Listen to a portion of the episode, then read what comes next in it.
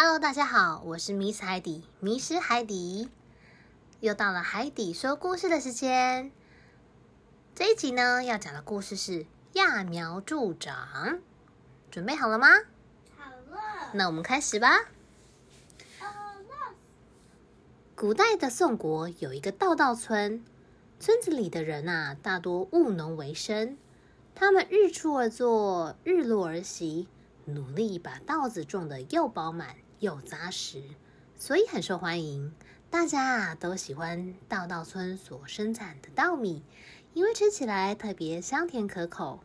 而稻稻村的村民啊，也因为稻谷受到了欢迎，所以日子过得非常快乐。村子里有一个农夫，他的名字叫阿九。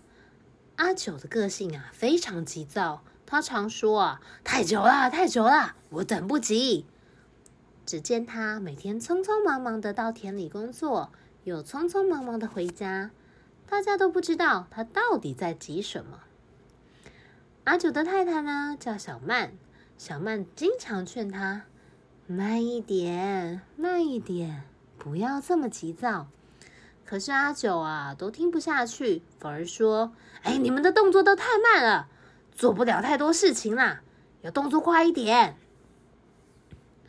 春天到了，稻稻村里的农夫都准备要到田里插秧。他们戴着斗笠，拿着秧苗，牵着水牛，开开心心的走到田里，卷起裤管，拉起衣袖，然后弯下腰。努力的将一颗颗的秧苗插在泥土里面，阿九也不例外。天还没亮，他就急着出门。不一会功夫，他就把工作全部完成，然后匆匆忙忙的回家去了。吃完午餐，因为没有事情做，阿九就对着家里走来走去，走来走去。他对他的妻子小曼说：“哎呀。”新那个新插的秧苗啊，要好久好久，好一段时间才会长高哎，哎呦，长高之后才能结穗，等到稻穗成熟之后才能收割，哎，真的是太慢了，我等不及呀、啊，我等不及。小曼啊，笑着回答：“稻子有自然的生长规律啊，需要一定的时间去适应它的肥料，才能茁壮成长。”这件事啊，是急不来的啦！不不不不不，会有更好的办法，一定有办法。阿九呢，他不听小曼的建议，他满脑子啊就想着，赶快让这个秧苗能够长高、长大。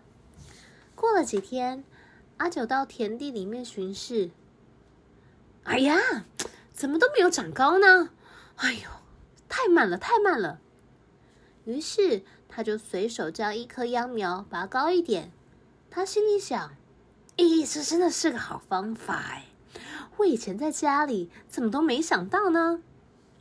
于是，他把田里的苗啊，全部都拔高了一点点。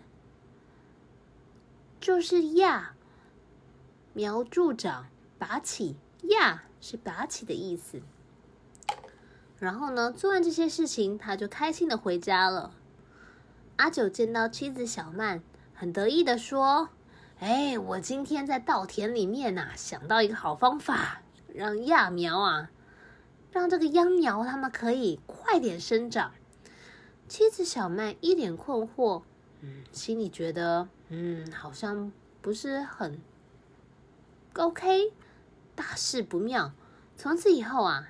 他每天都去田地里面小心翼翼的拔苗，阿九就想，我每天这样子一点一点的拔，他总有一天呐、会比别人更快就长大。可是日子一天天的过去了，他却发现他的秧苗不但没有长高，反而变得越来越脆弱，最后竟然全部都枯死了。这个时候啊。阿九就突然想到妻子小曼说的：“哎呀，心里感到非常难过，但后悔也来不及了。他应该给这些秧苗更多时间，正常的长大。”阿九因为自作聪明，把秧苗拔高了，以为可以帮助它的生长，没想到却害所有的秧苗都枯死了。他的妻子小曼说的对，稻子啊有自然的生长规律，需要一定的时间和适当的肥料才能够茁壮成长，这是急不来的。小朋友啊，揠苗助长是一个成语，它用来比喻用不当的手段来求快速的达成目标。结果不但没有帮助，反而是有害处哦。大家知道了吗？知道。非常好，这就是今天的故事——揠苗助长。我们下次见喽！我是 Miss Heidi，拜拜。